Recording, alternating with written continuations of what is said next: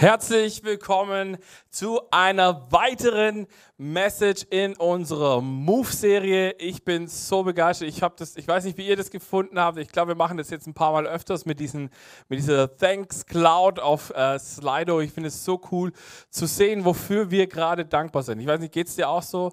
Ähm, einfach zu sehen, wofür bin ich dankbar, wofür sind andere dankbar, wo wirkt dieser Gott. Und ich finde es so cool, dass wir durch so ein äh, Tool wie Slido ähm, auch ganz schnell ähm, ja, verbunden sind mit allen Leuten, die Teil dieser Kirche sind. Nicht nur die, die hier im, äh, im Haus sind, sondern eben auch die, die unterwegs sind. Und das feiere ich riesig. Deswegen lasst uns diese Leute auch nochmal richtig fett mit einem Applaus begrüßen, weil wir sind eine Church an ganz vielen verschiedenen Orten. Deswegen lasst uns die begrüßen. Herzlich willkommen. Schön, dass ihr da seid.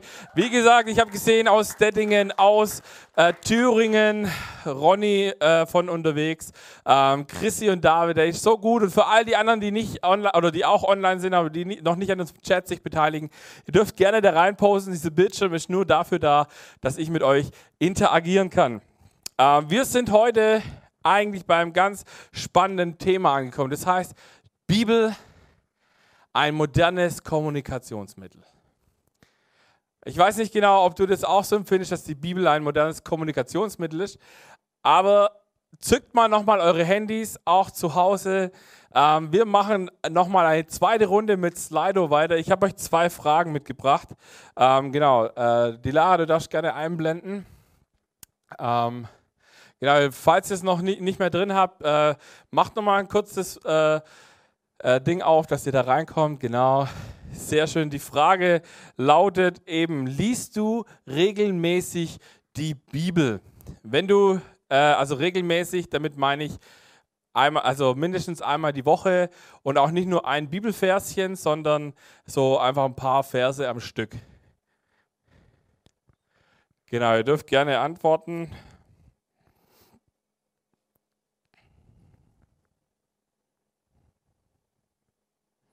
Ich lasse es auch noch ein bisschen laufen, dass wir sehen, noch ein paar mehr Leute mitmachen.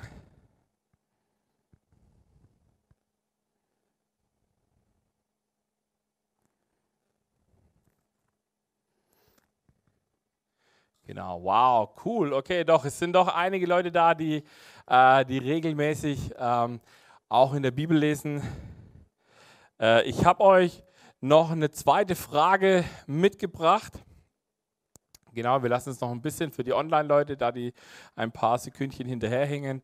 Ähm, lassen wir es noch kurz laufen, bevor wir auf die zweite Frage umschwenken. Aber ich, äh, ich sage sie euch schon mal, die zweite Frage. Denn die zweite Frage lautet, Hast du die Bibel schon mal durchgelesen? Also von 1. Mose 1, Vers 1 bis Offenbarung 22, Vers, ich weiß gar nicht, 24 oder sowas. Ich weiß gar nicht genau, wie viel das letzte Kapitel hat tatsächlich. Ähm, genau. Dann würde ich sagen, wir blenden die zweite Frage ein. Ähm, genau, hast du die Bibel schon mal durchgelesen? komplett tutti completti. Also die Frage ist ja auch mindestens äh, einmal, also vielleicht hast du es auch schon mehrmals gemacht. Okay, wir sehen, es sind doch einige am Start, die die Bibel noch nicht komplett gelesen haben. Das Schöne ist, es ist gar nicht so tragisch, weil ich hoffe, dass, und das ist das Ziel von dieser Predigt heute Abend, dass du so eine neue Liebe für das Wort Gottes entwickelst und anfängst und sagst, dass du beim nächsten Mal, wenn ich dich das frage, zu den äh, 42 Prozent gehörst, die sagen, ich habe das tatsächlich schon einmal gemacht. Genau. Let's go. Ähm, wir gehen weiter. Ich weiß nicht, wenn du den Titel eben hörst, die Bibel, ähm, ein modernes Kommunikationsmittel, vielleicht denkst du dir auch so, naja, ein altes Buch 2000 Jahre ist es schon mindestens alt. Äh, äh, das kann doch gar nicht modern sein. Oder vielleicht hast du, oder die, die, andere Frage ist, hast du schon mal erlebt, dass, dass Gott zu dir gesprochen hat ähm, durch die Bibel? Das sind alles so Dinge. Ähm, ich habe eine These für heute Abend mitgebracht äh, und die darfst du einfach mal für dich bewegen, während wir durch diese Message hier durchsliden, sage ich so schön. Ähm, nämlich, kurze Frage und ihr dürft jetzt auch am Stream einfach kurz so eine Hand nach oben oder so oder kurz reinschreiben, wenn ihr dabei seid. Ähm, wer von euch wünscht sich, dass Gott mehr in seinem Leben spricht? Genau. Dankeschön für eure Handzeichen. Ich finde es so gut. Ähm, dann habe ich eine herausfordernde These für dich. Vielleicht trifft sie dich, vielleicht trifft sie dich aber auch gar nicht. Wenn du dir wünschst, dass Gott mehr in deinem Leben spricht, dann ist meine Frage oder meine Aussage, dann sollte deine Bibel nicht geschlossen sein. Wenn du dir wünschst, dass Gott mehr zu dir spricht, dann sollte deine Bibel nicht geschlossen sein. Diesen Satz bewegen wir jetzt einfach mal ein paar Minuten und äh, ich habe euch mal einen lustigen Fun Fact noch mitgebracht zum Thema Bibel. Ich weiß nicht, ob dir bewusst ist, dass wir ganz viele Sprichworte im Deutschen haben, ähm, die wir so benutzen, ohne dass uns klar ist, dass die eigentlich in der Bibel stehen. Also zum Beispiel der ganz berühmte Satz lautet, zum, äh, wer anderen eine Grube gräbt, hat ein Grubengrabgerät. Nein, das, so steht es nicht in der Bibel, aber äh, wer anderen eine Grube gräbt, der fällt selbst hinein. Ist äh, ein Spruch aus den Sprüchen. Und das ist mal nur ein Beispiel von wahrscheinlich Hunderten, ähm, wo wir, wo wir sehen, dass, dass, dass wir Bibelzitate bringen. Äh, und witzigerweise machen das viele Menschen, die gar nichts mit Bibel und Glaube zu tun haben, die solche Sprichworte benutzen, ähm, die Sachen sagen aus der Bibel, ohne dass sie wussten, dass es daraus ist. Ich will heute mit euch ein, äh, drei Parts machen, nämlich ich will euch kurz ein bisschen in, äh, in die Bibel einführen. Was ist die Bibel? Ähm, dann will ich mit euch fünf Irrtümer über die Bibel oder Aussagen, fünf irrtümliche Aussagen über die Bibel anschauen und dann wird es total praktisch, weil ich gebe euch fünf Tipps mit, wie die Bibel zu einem lebendigen Buch für euch wird. Habt ihr da Bock drauf? Come on. Ähm, ich äh, freue mich riesig, weil wir starten einfach mal, wir bauen das Fundament dieser Message mit dem Titel Die Bibel mehr als ein Buch. Äh, der Begriff Bibel kommt eigentlich aus dem Griechischen, da steht Biblia, äh, das ist Mehrzahl, das bedeutet eigentlich Bücher, Büchersammlung, fast schon Bücherei. Und das ist, wenn wir in die Bibel schauen, tatsächlich der Fall. Wir haben 66 Bücher von 39 äh, Bücher im Alten Testament, wir haben 27 Bücher im Neuen Testament. Insgesamt, ich weiß nicht genau, wer es gezählt hat, ich habe es jetzt ehrlicherweise nur nachgeschlagen, äh, 1000 189 Kapitel, ziemlich viel. Und, und das finde ich das Spannende, die Bibel hat mehr als 40 Autoren und trotzdem einen roten Faden. Wenn du die Bibel schon mal gelesen hast und wenn du verschiedene Parts der Bibel schon mal gelesen hast, dann wird dir aufgefallen sein, dass es ganz verschiedene Texte in der Bibel gibt. Es gibt zum Beispiel Geschichtstexte. Das ist sowas wie äh, der Auszug aus Ägypten. Da wird einfach mal erzählt, da gab es dieses Volk, das war 400 Jahre in Israel und äh, Ägypten, genau, danke. Äh, es war natürlich, das Volk war natürlich in Ägypten 400 Jahre und dann wurde es von Gott rausgeführt und es gibt einfach Aufzeichnungen, wie das vonstatten gegangen ist. Dann gibt es äh, poetische Texte, zum Beispiel die Psalmen sind ganz viele äh, symbolische Bilder, poetische Texte. Ähm, dann gibt es prophetische Texte. Äh, es gibt in der Bibel über 3000 Prophetien, ähm, von denen schon unheimlich viele auch wahr geworden sind, äh, jetzt über die Zeit. Und es gibt auch sogenannte Weisheitstexte in der Bibel, also zum Beispiel Buch Hiob ähm, oder die Sprüche äh, sind sogenannte Weisheitstexte. Es gibt einen Bibelvers, den möchte ich euch mit, mitgeben, der steht in 2 Timotheus 3, Vers 16. Dort wird eigentlich beschrieben, was die Aufgabe der Bibel ist. Nämlich, denn alles, was in der Schrift steht, ist von Gottes Geist eingegeben. Und dementsprechend groß ist auch der Nutzen der Schrift. Also ihr merkt, Bibellesen hat nicht nur was mit einer frommen Aufgabe zu tun, sondern Bibellesen hat einen großen Nutzen, nämlich sie unterrichtet in der Wahrheit. Sie deckt Schuld auf, bringt auf den richtigen Weg und erzieht zu einem Leben nach Gottes Willen. Ich bin davon überzeugt, dass dieses alles, was in der Schrift steht, ist von Gottes Geist eingegeben, ist dieser Punkt, warum es einen roten Faden in der Bibel gibt. Weil der Geist Gottes immer wieder das zusammengefasst hat, was, für das, äh, was auf dem Herzen von Gott war. Und eben, wir lesen es, die Aufgabe der Bibel ist, dass sie uns unterrichtet, dass sie uns zeigt, wenn wir vor äh, Herausforderungen stehen, welche Schritte wir gehen sollen, was unsere, was unsere Aufgabe ist, wie wir weise entscheiden können. All das macht die Bibel. Oder sie zeigt uns auch Dinge auf, die in unserem Leben vielleicht nicht ganz so glatt laufen. Ähm, lasst uns mal in diese fünf großen Irrtümer äh, im Umgang mit der Bibel reingehen. Ich habe es euch mal aufgeteilt. Äh, Platz Nummer 5. Die Bibel hat nichts mit meinem Leben zu tun. Wir haben es vorhin gehabt, die Bibel ist ein altes Buch. Äh, über 2000 Jahre ist sie, oder, oder, ungefähr 2000 Jahre wird sie alt.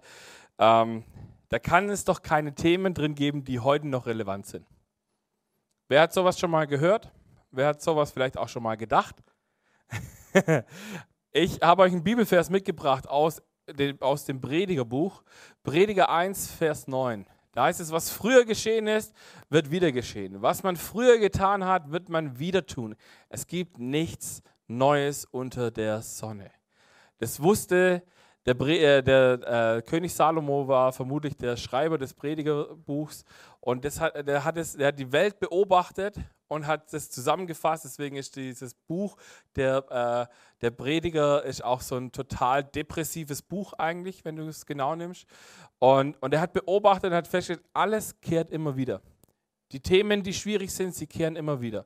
Wenn wir allein in die letzten Jahrzehnte gucken in unsere äh, Geschichte, dann sehen wir plötzlich, alte Trends kommen wieder, Schlaghosen kommen wieder oder so. Ähm, wir nennen das dann plötzlich Retro und dann ist es total cool. Äh, aber tatsächlich war es schon mal da. Es ist nichts, nichts Neues in dem Fall. Und das Wichtige ist, wenn wir Gottes Wort lesen, dass wir verstehen, es gibt im Wort Gottes äh, Prinzipien von Gott, die und ein Prinzip hat eine allgemeine Gültigkeit. Da gibt es keine Zeitspanne dafür. Das heißt nicht, okay, Prinzip ist nur gültig von 12 bis 1 Uhr oder, von, oder so in der Richtung, sondern ein Prinzip ist allseits gültig, hat immer ewige Gültigkeit. Und viele lesen die Bibel tatsächlich nicht, weil sie ein bisschen Angst haben, dass sie vielleicht was ändern müssten in ihrem Leben, wenn sie die Bibel ernst nehmen würden. Ähm, viele tun sich auch schwer mit, dem, mit der Bibel, weil sie immer sowas mit Gesetz da auch zu tun haben. Es gibt den Begriff Torah. Ähm, Torah kommt aus dem Hebräischen, wird bei uns im Deutschen mit Gesetz übersetzt, ist aber eigentlich ein bisschen, ah, wie soll ich sagen, ein bisschen zwiespältig formuliert, weil äh, dieser Begriff im Hebräischen bedeutet eigentlich viel mehr väterliche Unterweisung. Und ich finde, es macht dem Ganzen, nimmt es ein Stück die Schärfe, indem wir anfangen und sagen, okay, cool, Gott sagt mir, gib mir Tipps für mein Leben und ich weiß jetzt, wie es bei mir ist. Wenn mein Papa zu mir was sagt, du Sven, ich habe da, hab da eine Idee, wie du das vielleicht besser machen könntest, dann höre ich da erstmal zu. Ob ich es dann nachher mache, ist nochmal eine andere Frage, aber ich höre zumindest zu und ich sehe es nicht als absolutes Gesetz. Also ist Torah, Gesetz tatsächlich eigentlich was Gutes. Die vierte äh, meistgeglaubte, ähm, der meistgeglaubte Irrtum ist, ich muss die Bibel in der stillen Zeit lesen. Wer hat das schon mal gehört? Ah, ein guter Christ, der hat eine stille Zeit. Ein guter Christ hat eine stille Zeit. Ähm, ich finde den Begriff stille Zeit immer schon irgendwie komisch, weil ich sehe nirgends in der Bibel, dass es still sein muss bei der stillen Zeit. Und vielleicht tust du dich auch schwer damit. Vielleicht bist du auch der Typ, der das total liebt, so eine stille Zeit zu machen, wo du sagst, ah, ich mache das Handy aus, ich mache die Musik aus, ich mache Radio, alles aus. Ich habe ich und mein Jesus. Und das finde ich ist tatsächlich auch eigentlich das, was wir, was wir viel mehr verstehen müssen. Stille Zeit sollten wir eigentlich umbenennen in ich verbringe Zeit mit Gott. Und die kann ganz wild sein. Ich bin zum Beispiel der Typ, der gerne Worship da dabei, also Musik laufen hat. Äh, du kannst laut beten, leise beten, Bibel lesen. Du kannst soaken und einfach nur dastehen und sagen, ich bin einfach jetzt in der Gegenwart von Gott. Und dann gucke ich mal, was passiert. All das muss kann still sein, muss aber nicht still sein. Ich glaube, deswegen tun wir uns oft auch schon schwer. Und ich habe jetzt ein Coaching mit jemandem aus unserer Church gemacht, wo wir uns damit beschäftigt haben, äh, was denn verschiedene Zugänge zu Gott sein können. So, und es ist eben nicht nur dieses klassische, ah, du musst jetzt Bibel lesen und dann, dann hast du Zugang zu Gott. So, manche ja, aber andere sind zum Beispiel Naturtypen. Die lieben das, in der Natur zu sein und zu sehen, wie schön Gott die Natur geschaffen hat und plötzlich begegnen sie Gott auf eine andere Art und Weise. Oder andere sind eher kontemplativ, andere sind wiederum liebendes, aktiv zu sein, in der Gemeinschaft zu sein und laut zu sein und erleben da Gott. Also das ist mein Typ zum Beispiel. Ich bin der, lass uns laut sein, lass uns, wuhuhu, äh, lass uns irgendwie abgehen. Ähm, das ist so, wie, wie ich Gott am nächsten bin. Und da gibt es ein cooles Buch, das heißt Neun Wege, oder neun, doch, neun Wege heißt es gleich, neun Wege, Gott zu begegnen. Ähm, und wenn du eine Version von diesem Buch abgreifen kannst, hol sie dir. Sie ist total geil, weil sie zeigt dir auf, wie du besser und näher an Gott dran sein kannst, um eben diese stille Zeit vielleicht nicht nur still zu machen, sondern sie irgendwie auch gewinnbringend zu machen. Der dritte Punkt, das kann man doch nicht wörtlich nehmen. Wer von euch hat schon mal einen Bibeltext gelesen und gedacht, das kann ich doch jetzt nicht wörtlich nehmen? Also mir geht es manchmal so. Ich lese manchmal so Texte und denke mir, okay. In meinem Theologiestudium habe ich einen Begriff gelernt, der nennt sich Kontextualisierung. Das heißt, wenn ich etwas lese, dann muss ich herausfinden, an wen war es adressiert, zu welcher Zeit war es gesagt, was hatte es damals für eine Bedeutung. Bevor ich hinstehen kann und sagen kann, ah, okay, das ist das Prinzip dahinter, das möchte Gott mir mitgeben. Ähm, zum Beispiel, wie Jesus sagt von sich selber, ich bin das Brot. Dann ploppt bei mir plötzlich ein Bild im Kopf auf von Bernd das Brot. Wer von euch kennt Bernd das Brot? Alles Mist. Nein, ähm, das, das ist aber, nicht, ich glaube, das können wir nicht wörtlich nehmen. Oder wenn Jesus sagt, ich bin die Tür, die zum Leben führt, dann können wir das bedingt wörtlich nehmen, weil Jesus ist symbolisch die Tür, die den Weg aufmacht, aber er ist nicht die Tür, er steht nicht auf wie so eine Tür und seine Nase ist plötzlich der Türgriff oder so. Ähm, what? Es gibt Texte in der Bibel, die wir nicht ganz wörtlich nehmen können, sollten. Wenn wir alles wörtlich nehmen, dann müssen unsere Frauen jetzt in Zukunft auch wieder Kopftücher tragen ähm, und solche Dinge, weil wir müssen die Bibel ja wörtlich nehmen. Nein, hier ist total wichtig. In welchem Kontext wurde das gesagt? Ähm, was bedeutet es damals und was bedeutet es für mich heute? Ich gebe dir jetzt schon mal vorab einen kleinen Sneak Peek von meinen fünf Prinzipien, die ich euch nachher mitgeben will. Aber wenn ich die Bibel lese, dann stelle ich mir immer drei Fragen. Nämlich, zu wem hat die Person oder zu wem hat der Text ursprünglich gesprochen? Wer waren die Zuhörer? Was hat es damals bedeutet?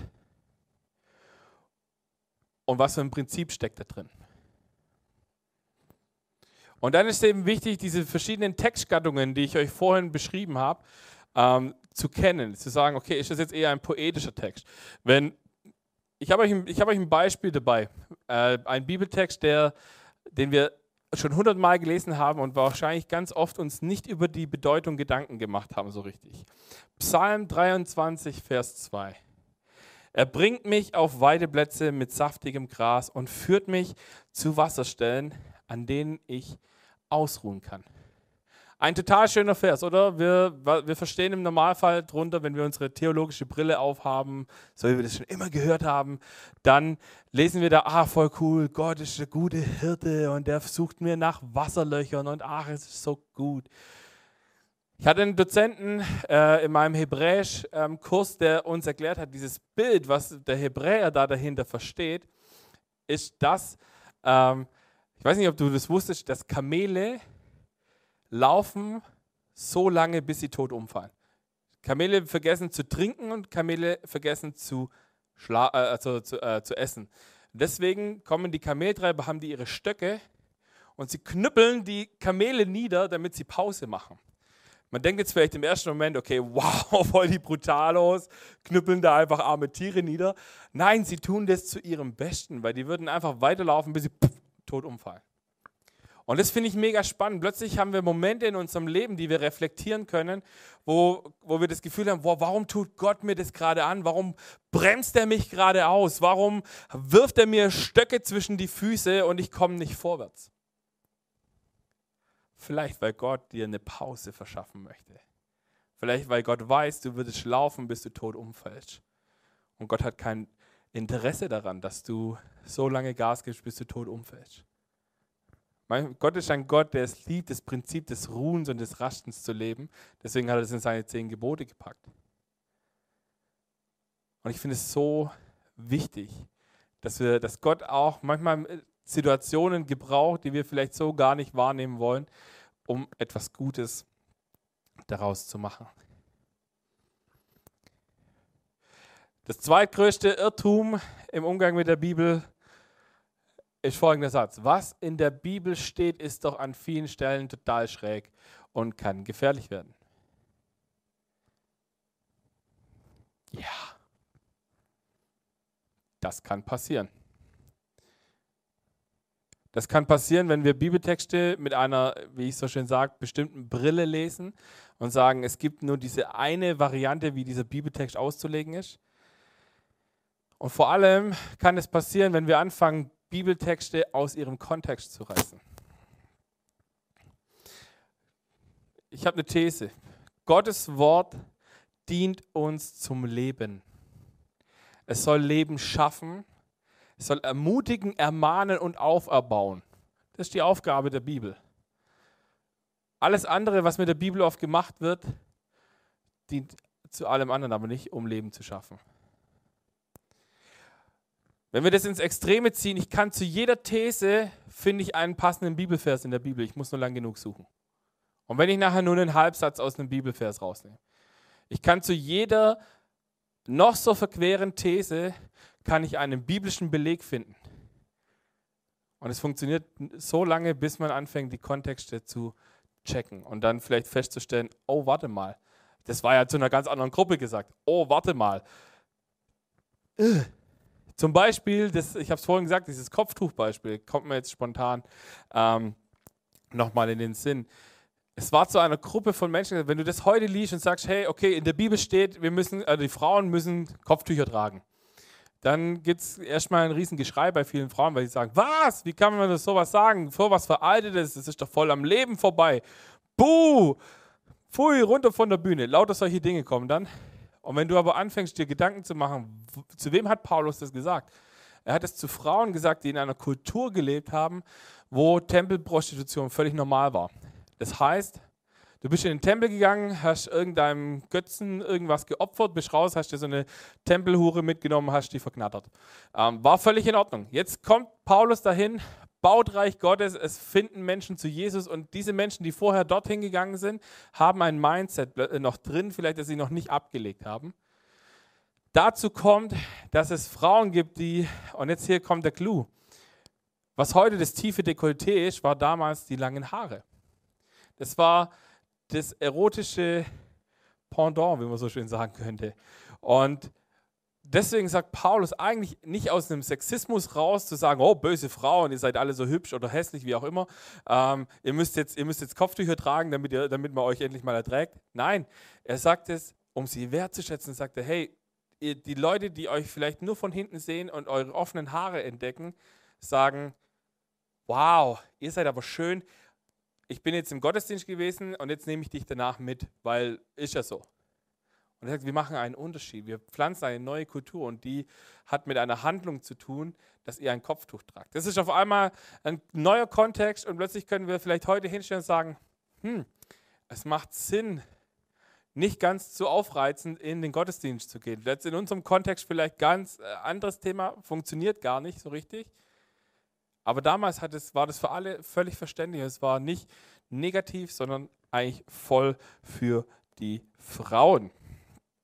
Und ein letzter Irrtum, den wir der, äh, mit der Bibel machen können oder ein Umgang in der Bibel, nennt sich, ich liebe das Wort, Bibel-Kung-Fu. Wer hat schon was von Bibel-Kung-Fu gehört?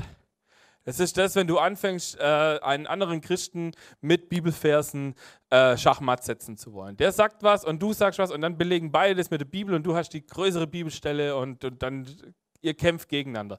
Jetzt ist das aber völlig unchristlich, weil die Bibel sagt, wir kämpfen nicht gegen Menschen, sondern wir kämpfen gegen Mächte. So, das Wort Gottes ist ein Schwert sagt die Bibel. Es ist eine Waffe, natürlich ist es eine Waffe, aber nicht um meine geistlichen Brüder und Schwestern niederzuknüppeln, sondern um die Mächte der Finsternis niederzuknüppeln. Und jetzt könnten wir das anfangen, ganz hot topic.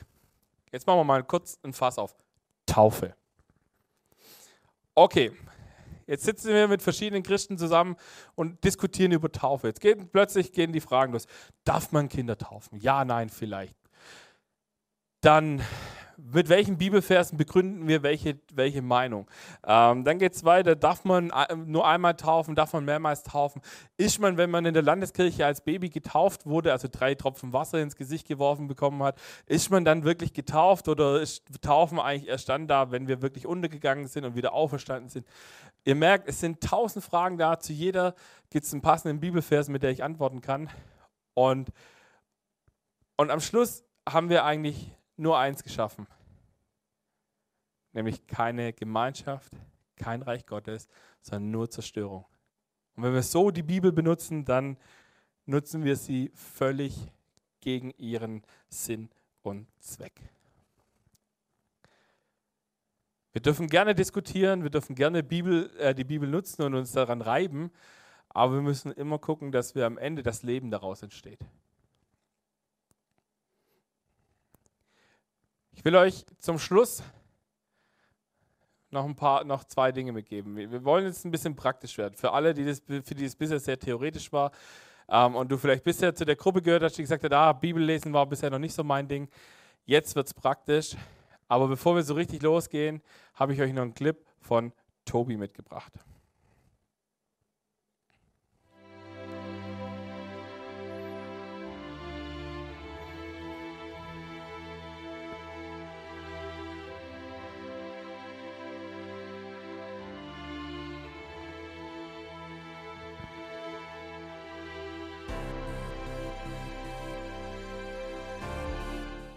Welche Perspektive wir einnehmen, können wir vollkommen neue Zusammenhänge und Aspekte erkennen.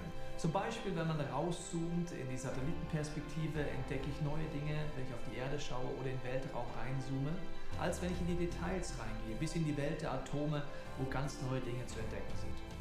Wenn du die Bibel aufschlägst und dieses zentralste Kommunikationstool, das Gott zur Verfügung stellt, nutzt, ist zum einen wichtig, dass man sagt, ich gehe in der Haltung ran, der Heilige Geist hat dieses Buch inspiriert und ich brauche seine Hilfe, es auch wieder zu verstehen. In dem Sinne bleibe ich mit dem Autor im Dialog. Und dann kann ich genauso in die Details reinzoomen, wie mit so einer Lupe in einen Vers reinzoomen und sagen, ich will erkennen, was dort dahinter steckt, einzelne Worte äh, in so einem einzelnen Vers oder rauszoomen und zu sagen, ich möchte Zusammenhänge entdecken. Zum Beispiel innerhalb eines Kapitels, innerhalb eines Buches oder in der Gesamtaussage dieser Bibel.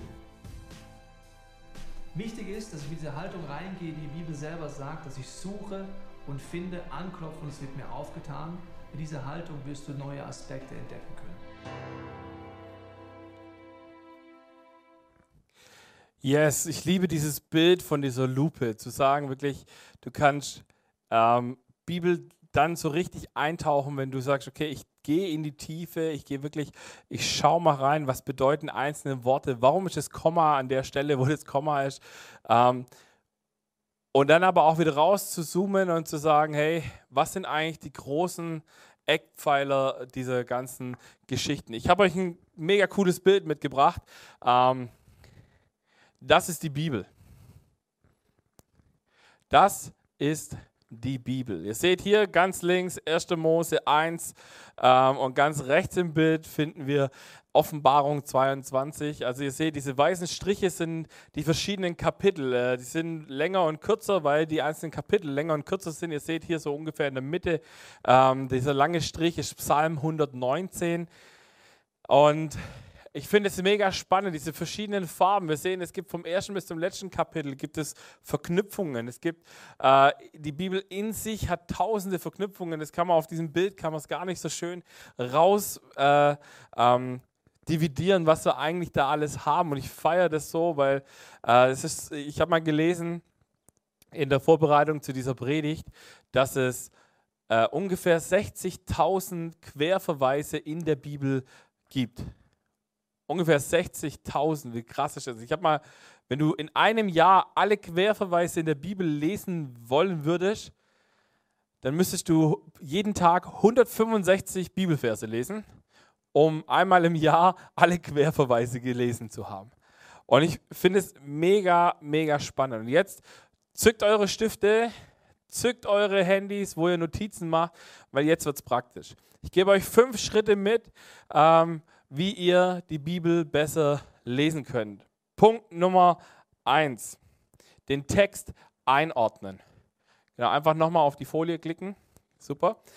Ähm, wenn du Bibel liest, frag dich immer, was ich vorhin schon mal gesagt habe, wo sind wir gerade? Sind wir im Alten Testament? Sind wir im Neuen Testament?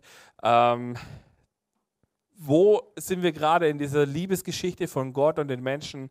Ähm, was für eine Art von Text haben wir vor uns? Haben wir einen Text, den wir eher wörtlich nehmen müssen, weil Geschichtserzählung haben wir einen Text, den wir eher poetisch sehen dürfen. Der zweite äh, Teil ist den Inhalt erforschen. Ähm, was sind die Fakten von diesem Text? Wer wird angesprochen? Ähm, was für eine Zeit haben wir gerade? Wo spielt das Ganze?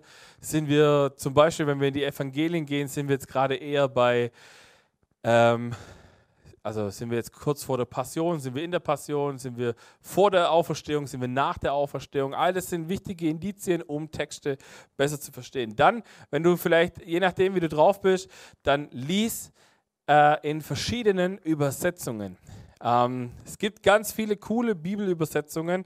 Es gibt Bibelübersetzungen, die sind näher am Urtext, also zum Beispiel eine Elberfelder Bibel oder eine Lutherbibel, die sind eher am Urtext.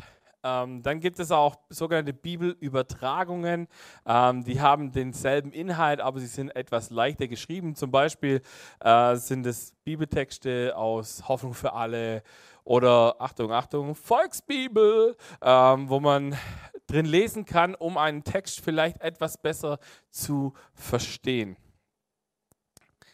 Und das Coole ist, ich mache dasselbe, wenn ich eine Predigt vorbereite, dann mache ich genau das. Ich lese äh, den, die Texte in verschiedene Übersetzungen und pick mir auch die Übersetzung nachher raus, wo ich denke, hey, für das, was ich in der Message sagen möchte, trifft diese Übersetzung das Beste oder die, die beste Variante, nehme ich dann auch gerne unterschiedliche Übersetzungen. Dann, ganz wichtiger Punkt, praktisch werden. Die Bibel ist so lange ein totes Buch, bis du anfängst, sie praktisch zu machen. Frag den Heiligen Geist, lad den Heiligen Geist an, was willst du, dass ich umsetze? Was sind diese Prinzipien, die da drin sind? Und wie kann ich, wie kann ich sie auf mein Leben übertragen? wie kann ich das Gelesene praktisch machen? Und deswegen ist es auch immer gut, wenn man nicht nur einzelne Verse liest, sondern ganze Abschnitte, weil manchmal liest du vielleicht irgendwie in äh, ganz am Anfang der Bibel, wo noch hunderte Namen von die Kinder von den Kindern, von den Kindern, von den Kindern aufgezählt werden. Das ist dann ziemlich schwierig äh, praktisch umzusetzen. Außer du bist auf der Suche nach Namen für deine Kinder, ähm, dann ist es auch praktisch, weil unter anderem gibt es, wusstet ihr, dass der Begriff oder der Name Milka ähm, ein biblischer Name ist. ist nicht nur eine Tafel Schokolade, sondern es ist eigentlich ein biblischer Name. Ähm, das heißt, wenn ihr auf der Suche seid nach Kindernamen, lest die Bibel, da gibt es eine riesige Auswahl. Und ein letzter Punkt, den ich euch mitgeben möchte, mit anderen diskutieren. Wenn du Bibeltexte hast, die du nicht verstehst, oder du dir denkst, hm, okay, wie, was mache ich jetzt mit dem? Ich habe das irgendwie nicht so ganz geschnallt, was da, was da abgeht, dann such dir Leute, und frag sie, hey, wie verstehst du den Text? Geh in deine Small Group und sag, hey, ich habe da einen Bibeltext, ich finde den irgendwie herausfordernd. Was verstehst du darunter? Oder such dir eine einzelne Person aus der Church, wo du sagst, hey, mit der, äh, die, die, die hat, macht den Eindruck auf mich, dass sie super geistlich irgendwie ist äh, oder viel Bibel liest, keine Ahnung. Ähm, frag doch diese Person einfach mal, wie sie diesen Text versteht. Und zum Schluss will ich euch noch zwei Bilder mitgeben. Zwei kleine Bibelverse. Und die findet ihr, der erste Bibelvers ist 1. Korinther 13, Vers 9. Denn was wir erkennen, ist immer nur ein Teil des Ganzen. Und die prophetischen Eingebungen, die wir haben, enthüllen ebenfalls nur einen Teil des Ganzen. Ich finde es ermutigend. In anderen Bibelübersetzungen heißt es, unsere Erkenntnis ist Stückwerk. So schreibt es Luther zum Beispiel. Ähm, dass wir sagen, egal wie lange du schon mit Jesus unterwegs bist, es ist immer Stückwerk, dass wir wieder was Neues erkennen. Du kannst denselben Bibelvers, und das ermutigt mich tatsächlich, denselben Bibelvers mehrfach zu lesen. Du kannst denselben Bibelvers lesen und er kann dir in einem Jahr, kann er dich komplett anders ansprechen, wie er das heute zum Beispiel tut. Ich habe mal ein Buch gelesen von, einer, von, einem Autor, der hieß Andrew Womack, der hat gesagt, er hat 18 Jahre den, äh, den Römerbrief studiert, jeden Tag ein Kapitel gelesen und er hat 18 Jahre lang jeden Tag etwas Neues darin entdeckt. Das finde ich absolut faszinierend, weil das Buch hat sich nicht verändert in den 18 Jahren, sondern seine Sichtweise, die Erkenntnis, die er vom Geist Gottes bekommen hat. Und bei allem, was wir verstehen oder was wir auch nicht verstehen, bin ich mir bei einer Sache zutiefst sicher. Nämlich, dass das Wort Gottes ein Licht in unserem Leben sein möchte. Mein letzter Vers für heute und damit enden wir dann auch. Dein Wort leuchtet dort, mir dort, wo ich gehe. Es ist ein Licht auf meinem Weg. Amen.